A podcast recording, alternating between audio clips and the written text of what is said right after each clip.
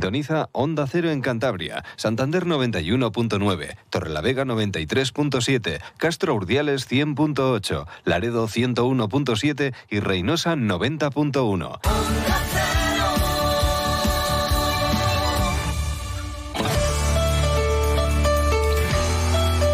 Cantabria en la Onda. Deportes con Fran Diez. Onda Cero. Saludos, tiempo ya para la información deportiva de Cantabria con José Luis San Julián en la realización técnica. Tenemos que contarles la actualidad del Racing con lesión importante, pendientes de parte médico, pero Jordi Emboula no terminó la sesión de trabajo hoy. Que tenemos vaca gigante por sorpresa, convocada para mañana a la una, a las dos la competición en la zona del Bocal, en Cueto. No son las mejores condiciones del mundo, ni mucho menos pero parece que se va a celebrar la prueba de olas grandes de Cantabria. La única en el Cantábrico de este año donde, pues bueno, lo cierto es que no ha habido buenas olas o han sido desde luego eh, partes de olas pues bastante extraños ¿no? a lo largo de, toda la temporada, en teoría de olas grandes es quizás uno de los últimos trenes para celebrar la vaca gigante. Tenemos que hacer también repaso de la temporada del vóley textil, que dijo adiós a la Superliga antes de tiempo, y veremos a ver si hay vida, seguro que sí, más allá de la Superliga y preparar ya pues el regreso a la segunda categoría del vóley masculino nacional y con el objetivo de volver eh, de nuevo alguna vez a, a esa élite, ¿no? a esa Superliga y motor. Hemos tenido el Rally de México y el de Sierra Morena. Luego nos lo cuenta Marcelo Carbone y lo que viene también por delante. Pero lo primero, lo de Jordi en Boula. Evidentemente sería una baja importantísima. Todavía no hay parte médico, es verdad que se ha retirado al final de la sesión, cojeando, eso sí, ostensiblemente, y lo mismo también cuando abandonaba el estadio. Parece algo del cuádriceps, pero a saber, no hay parte médico y no se quieren precipitar tampoco desde el club a la espera de realizarle pruebas de imagen. Hombre, cojeando el miércoles, partido el sábado a las 4 y cuarto ante el Levante, difícil que llegue y es una baja importante. Después en sala de prensa hablaba Aritz Aldasoro y claro, se refería a que claro, si no llega Jordi en Boula, pues evidentemente claro que es una baja importantísima. Escuchamos al Vasco. Está claro, no sé todavía el alcance de la lesión, no le han hecho las pruebas, pero es verdad que Jordi nos da mucho, encima está en un momento muy bueno y bueno, esperemos que sea lo menos posible y que se recupere rápido. Pues ojalá. De momento, como les digo, no hay novedades, más allá de que haya salido del campo cojeando y después cuando, cuando abandonaba el estadio puede quedarse en nada también, en un simple susto, pero mm, también pues una pequeña lesión, dos, tres semanas. Evidentemente es el máximo goleador del equipo y estaba en un gran momento de forma. Hablaba también Aritzalda Soro de la situación del equipo. Mm, evidentemente la permanencia parece encaminada, pero queda todavía recorrido y lo comentaba el Vasco, hay que centrarse en cada uno en lo suyo y no mirar a lo que haga la Ponferradina. Y también es verdad, mm, comentaba el estilo de juego del equipo, ¿no? Parece en los últimos encuentros menos valiente y los sufrimientos que tiene también cuando tiene que tener la posesión de balón y llevar la iniciativa en el juego. Bueno, a ver, todavía quedan 10 partidos. Nosotros eh, la tabla no es definitiva todavía. Tenemos que seguir a lo nuestro, centrarnos en, en el siguiente partido, luego en el siguiente y conseguir en los puntos 48 los que, los que sean para la permanencia lo antes posible. Y bueno, la distancia que tenemos a la Ponferradina ahora mismo eh, da igual porque nosotros tenemos que centrarnos en lo nuestro. Queremos, queremos el balón, pero para crear ocasiones y para meter gol. Al final, para meter el gol necesitas el balón, pero no queremos el balón solo por tener el balón. Entonces, es verdad que en esta recta final de la temporada los partidos son más cerrados, son un poco más complicados porque los equipos se juegan mucho y nadie quiere coger riesgos, no exponerse mucho, pero bueno, yo creo que es importante seguir sin perder también y, esperamos, esperemos coger otra vez buenas sensaciones y conseguir la victoria. El centrocampista guipuzcoano también hablaba de su situación personal, se ha hecho un imprescindible y titular habitual con José Alberto y evidentemente pues eso es eh, muy bueno para él porque ha cambiado su situación dentro del equipo y su aportación de manera radical. También hablaba sobre la falta de precisión, sobre todo en el centro del campo que está teniendo el Racing. Sí, sí que es verdad que estoy teniendo más importancia y está contando más conmigo, pero bueno, al final puedo jugar cualquiera en cualquier momento, así que tengo que seguir a tope y, no bajar los brazos en ningún momento. Algunas veces que fallamos, igual en momentos que no tenemos que fallar o pases fáciles, tenemos que mejorar ahí, hacer autocrítica, yo lo hago conmigo mismo todos los días e intentar minimizar los errores. Y sobre el Levante, que nos visita el sábado en el Sardinero, el cuarto clasificado, un aspirante al ascenso, pues eh, anunciaba Richard Solo que quizás vuelva la presión alta y que se lo veamos hacer de nuevo al Racing.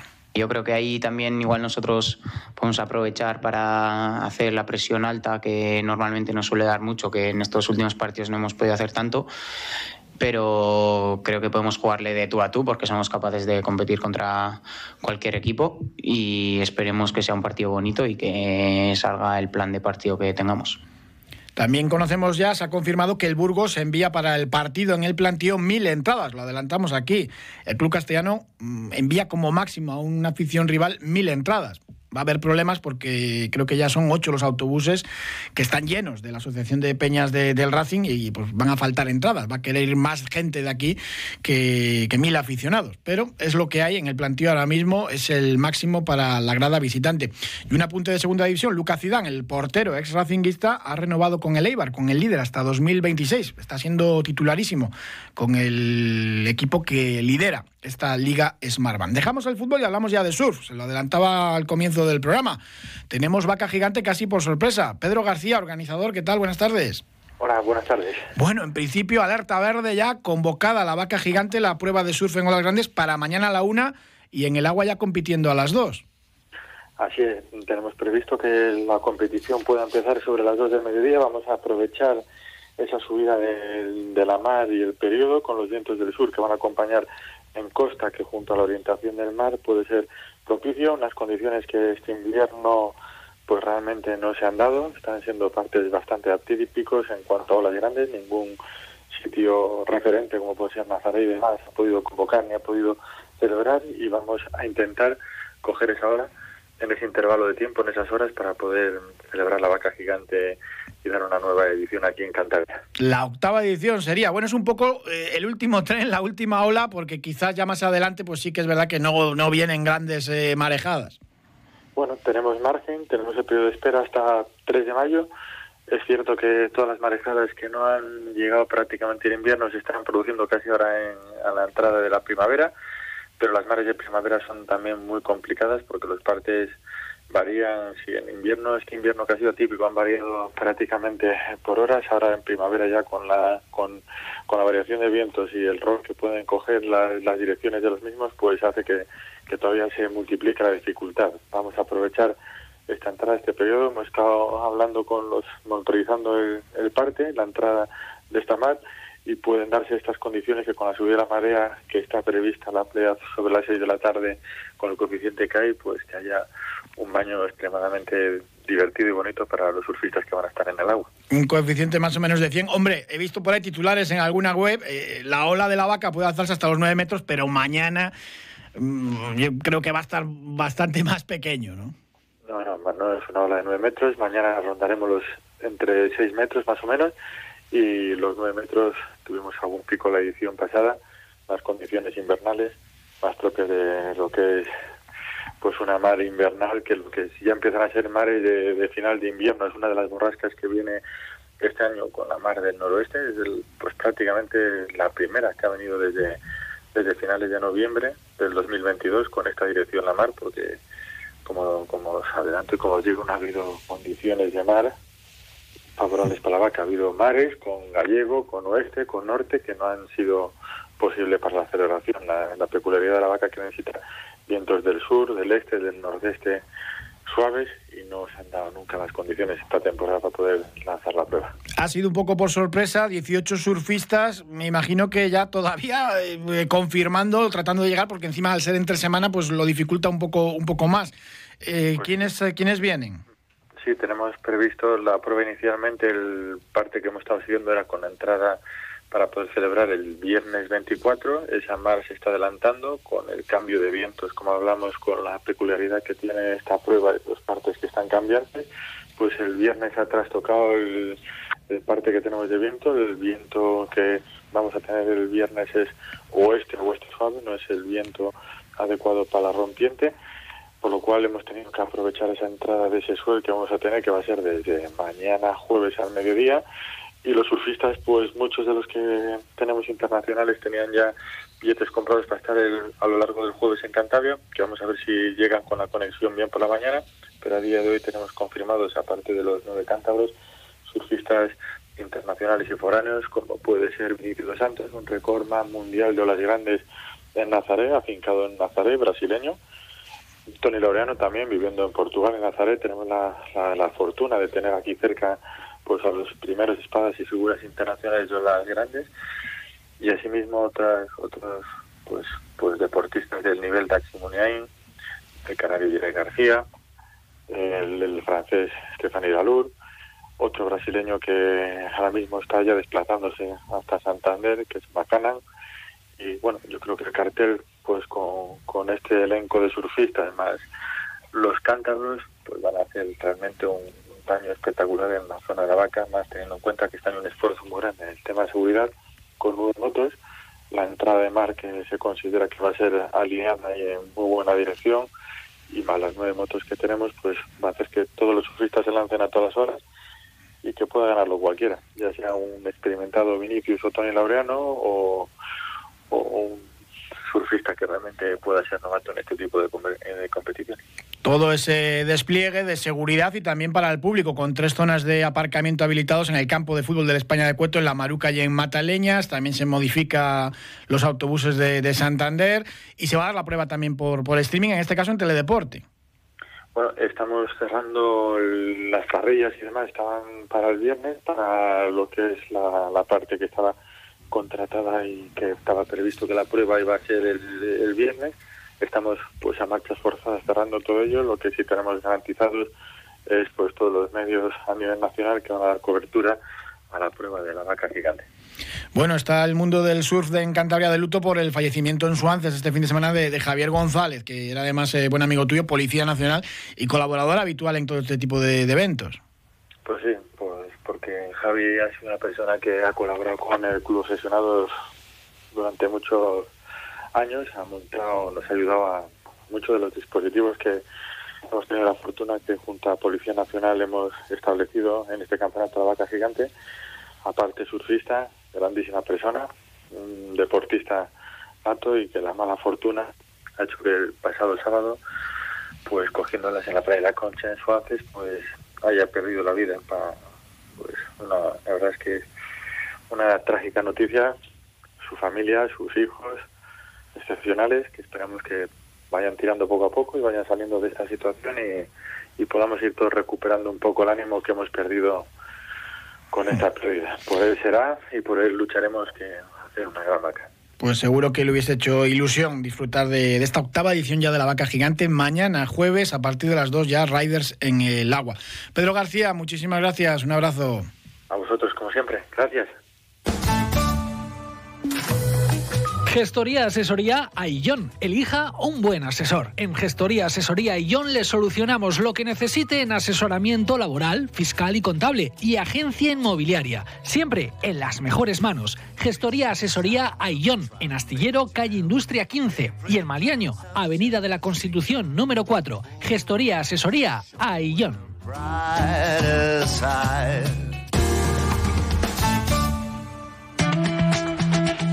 Saludamos a Emilio Vila, que es el presidente del Bolit Steel. Emilio, ¿qué tal? Buenas tardes. Muy buenas tardes. Bueno, final de temporada, la verdad que ha sido durísimo, un calvario, las dos últimas jornadas ya con el equipo descendido y la verdad que ha sido una, campaña pues, pues muy dura. Seguro que no la imaginabais así ni, ni de lejos, ¿no? En este retorno a la Superliga. No, pensábamos que iba a ser dura, pero, pero no tanto. Por otro lado, también da tiempo a ir asumiéndolo, ¿no? Porque ha habido momentos que parecía que sí, que mejoraba el juego, que no se estaba tan lejos, pero en ningún momento se llegó a dar ese paso definitivo, ¿no? De, de, se va a conseguir. No, no, estaba siempre muy, muy complicado. Luego el calendario, pues tampoco acompañó. Los primeros partidos eran los claves y y ahí entre llegar un poco tarde y lesiones y demás, pues no, no salieron las cosas. Y ya para colmo, pues en la última jornada ante el Boiro, el, colista, aunque ya daba igual, pues, pues derrota, ¿no? Que deja todavía mal sabor de boca, ¿no? Más todavía. Pues sí, porque bueno, los dos últimos partidos en casa contra Soria, que Soria están de los gallitos, se le hizo un set y estuvimos a punto de hacerles el, el segundo set. Eh, con Palma se perdió 3-2, pero bueno, se jugó, se jugó bastante bien. Y con Boiro empezamos muy bien, mm. pero después se, se desinflaron, ya íbamos 2-0. ¿Y ahora qué? Mm, ¿Planificando ya la, temporada que viene? Sí, sí, ya estamos poco a poco a ver lo que se puede hacer. A veces igual hay que dar un paso atrás o, dos para, para coger fuerza. ¿Va a haber mucha renovación de plantilla? ¿Va a seguir el entrenador, el argentino Marcelo Benavides? Hay un tanto por ciento elevado que continúe. Mm esta temporada además sorprende porque no suele ser tan habitual en el vóley ese cambio de entrenador de Raúl Rocha por, por Marcelo Benavidez. Eh, tampoco luego vimos, eh, varió quizás en, juego, pero los resultados eh, siguieron siendo también malos, ¿no? Pues no, llegaban las victorias. Es que hubo, aparte, algún fichaje no resultó y después, pues, hemos tenido bastantes lesiones. Y eso, pues, cuando es una plantilla corta, pues pues se nota mucho eso. Y más en Superliga 1, claro. O sea que en principio sí que queréis dar continuidad al, proyecto de Marcelo Benavidez y, el grueso de, jugadores los que se puedan mantener. Hay unos cuantos jugadores que sí que se, ya se habló con ellos, falta las contestaciones y eso. Algunos y otros, bueno, veremos a ver cómo resulta. ¿Y el objetivo para la temporada que viene, regresar a la Superliga o cuál sería? Eso tampoco, a ver, eh, queremos estar arriba, bueno, pero tampoco es, ahora mismo no es un objetivo el, el subir a, a, Superliga, que es lo bonito, pero al final, pues, mm. presupuestos, jugadores, todo, viajes, eh, es bastante, bastante caro. Claro, estar en la élite está muy bien, pero al final es como un gigante con pies de barro, ¿no? Y, te quedas ahí pues, pues siendo la, cola del león. Hombre, a la, afición le gusta, ¿entiendes? Porque ves a, ves a los equipos buenos. Es como si el Racing está en primera, pues al final todos somos de Racing, pero la mayoría pues van a ver al Madrid o al Barcelona. Y la afición allí en Cabezón, eh, ¿cómo ha ido asumiendo la temporada? ¿Qué te comentaban? ¿Qué, qué palpabas? Bueno, la verdad que también lo tenía muy muy asumido, ¿no? en el último partido fue fue bonito los los fieles los que van al campo, pues la verdad que mm. aplaudieron al equipo con, toda la temporada que hemos pasado. Eh, fue, fue emocionante. Algún padre de algún jugador de de, de Palma lo colgó en las redes, eh, vamos, dijo, no se jugaba nada, si nos llegamos a jugar algo, la afición la, puso por, por las nubes. Y en lo deportivo se ha sido muy duro en, a la hora de cuadrar los presupuestos, en lo numérico, en hacer las cuentas que soléis hacer eh, los directivos, pues más todavía, ¿no? Este paso por la Superliga. Lo mencionabas antes también, viajes, pues más fichajes, más jugadores profesionales. Es bueno, es que a ver, luego las subvenciones y todo no es igual estar en Superliga que estar en la 2. Entonces a todo se juega con...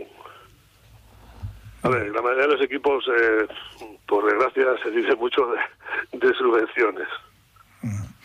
Que siempre, Claro, que siempre tardan en llegar muchas veces, ¿no?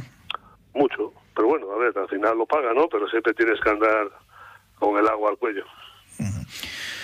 Bueno, la temporada que viene entonces eh, va a ser en teoría más tranquila en, todos los aspectos, ¿no? A ver, son por, por lo menos el año pasado son categorías totalmente distintas. Son varios grupos.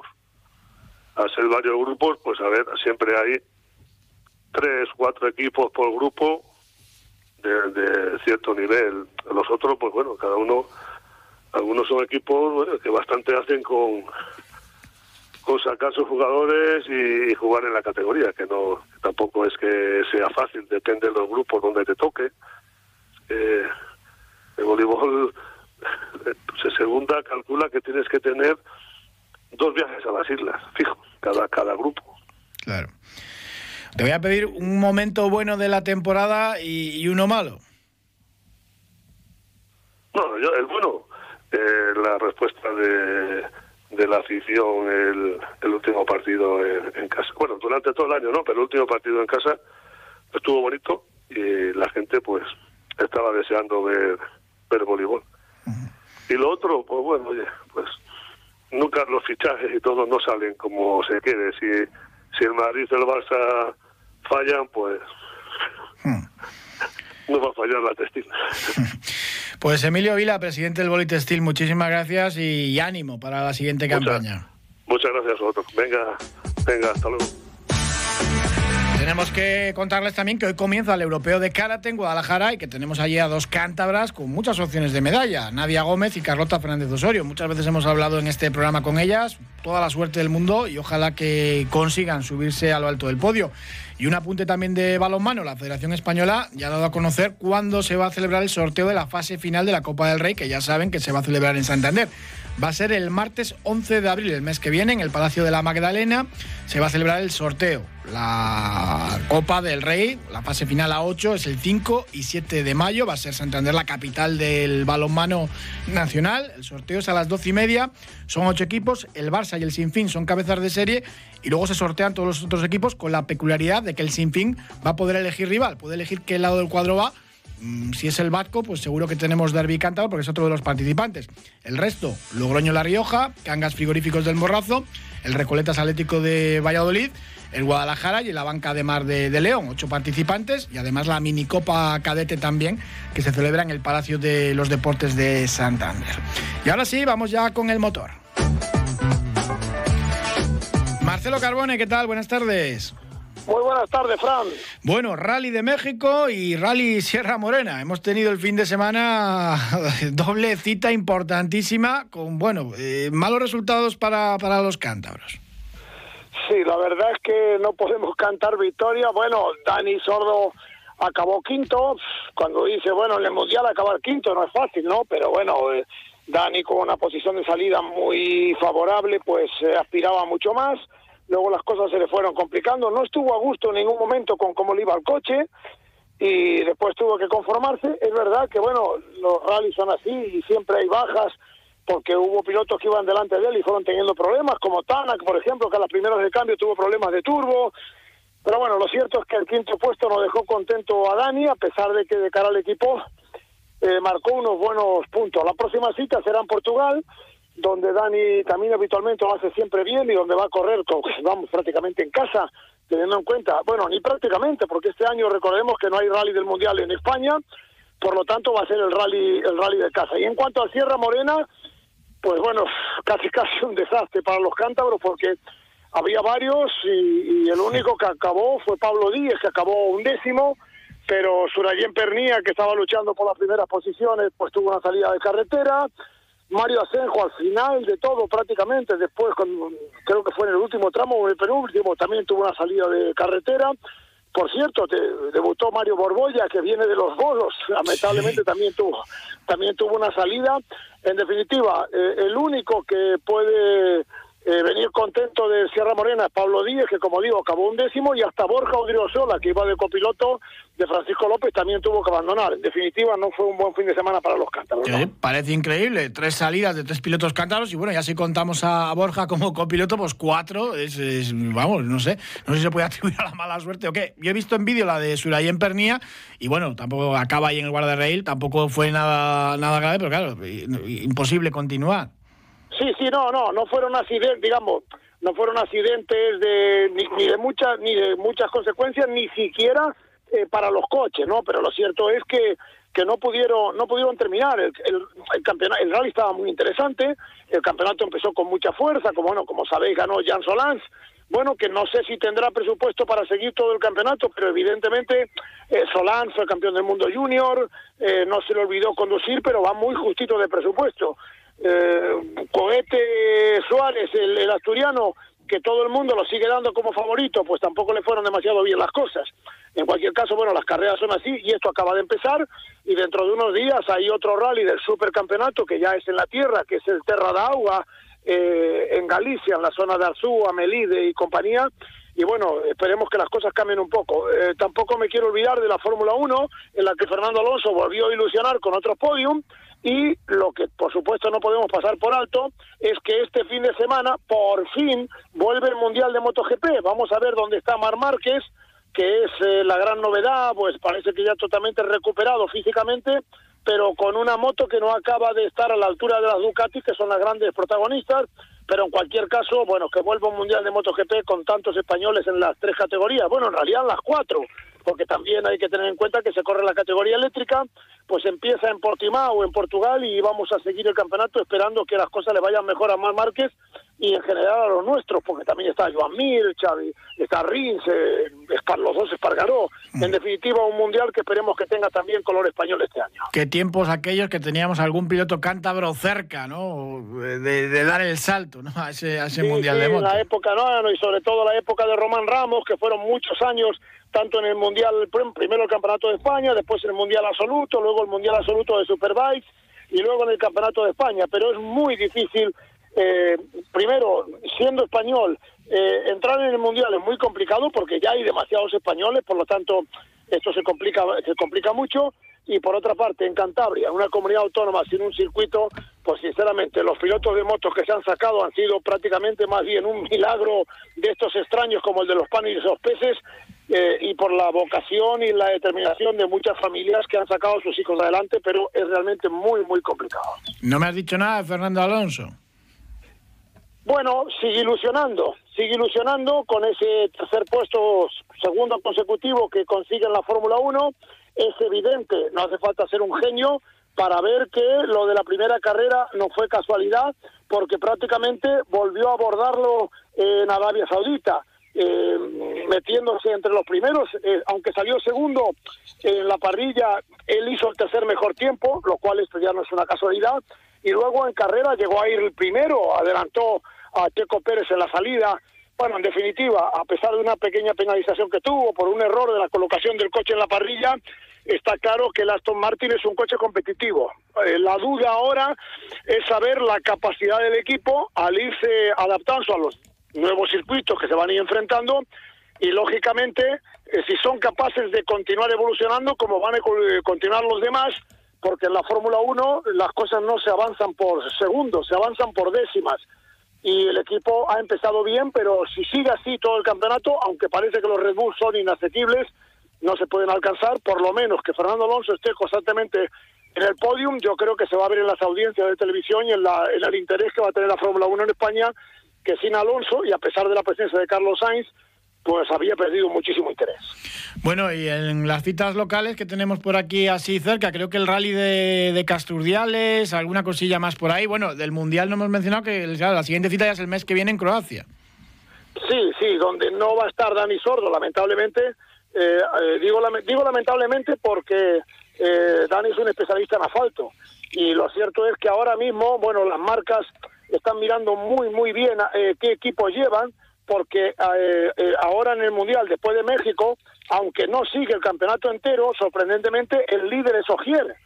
Pero claro, no va a seguir, no va a cambiar de planes. Y entonces el título se lo van a jugar entre Neuville, el compañero de Dani, que ahora mismo es primero en el campeonato, inmediatamente detrás de él está eh, Robampera, apenas un punto, y un poquito más atrás Otanak e incluso Elfin Evans.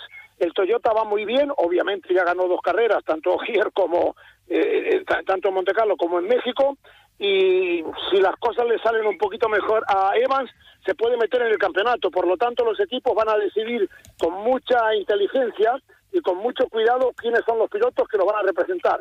En el caso de Dani, eh, yo creo que México tiene que estar ya para ganar, o por lo menos para luchar por la victoria, y vamos a esperar que las cosas le vayan mejorando porque este año no le está yendo nada bien. Pues Marcelo Carbone, muchísimas gracias como siempre, un abrazo. Buenas tardes, un abrazo. Gracias también a ustedes por habernos acompañado. Les dejamos ahora en buena compañía aquí en Onda Cero. Un saludo.